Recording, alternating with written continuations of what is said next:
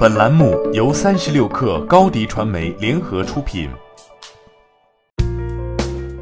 本文来自三十六氪作者高小倩。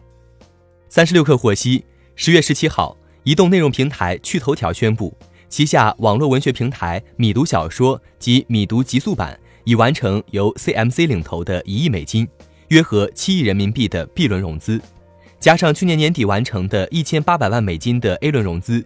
米读累计融资金额达到一点一八亿美金，约合八亿人民币。本轮融资完成后，趣头条仍然绝对控股米读。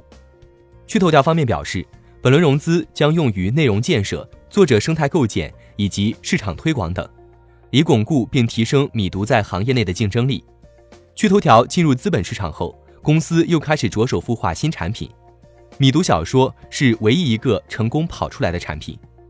米读小说自去年五月底上线以来，目前用户规模已超过一点五亿。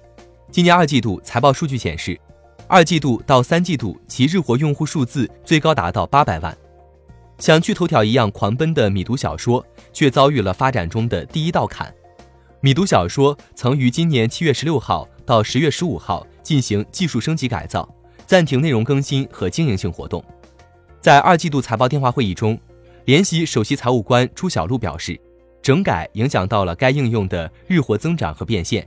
尽管遇到整改，但不可否认的是，米读在网文小说市场的价值。它通过免费阅读加广告的模式，从阅读市场脱颖而出，仅次于 QQ 阅读和掌阅。其后，包括字节跳动等在内的公司都跟风推出自己的阅读产品。对于趣头条来说，米读小说的战略意义也很大。虽然趣头条通过社交加激励的方式成为下沉市场黑马，但面对的市场竞争却尤为激烈。一个主产品的抗风险能力弱。另外，趣头条也想通过新产品进入五环内。从用户人群来看，米读城市级别与年龄分布都较为均衡，一二线用户和三四线用户占比基本持平，且年龄从二十岁以下到五十岁以上均有分布。所以，通过米读，趣头条一定程度实现了地域突破。此外，在市场环境不好的情况下，趣头条也难免被波及，但米读已经可以贡献营收。不过，免费阅读的模式吸引越来越多的玩家进入。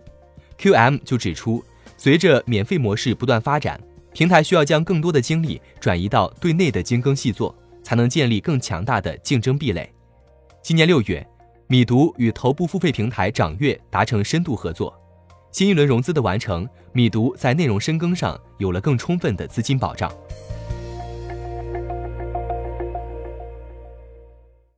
欢迎添加 baby 三十六克 b a b y 三六 k r 加入克星学院，每周一封独家商业内参，终身加入学习社群，聊风口谈创业，和上万课友一起成长进化。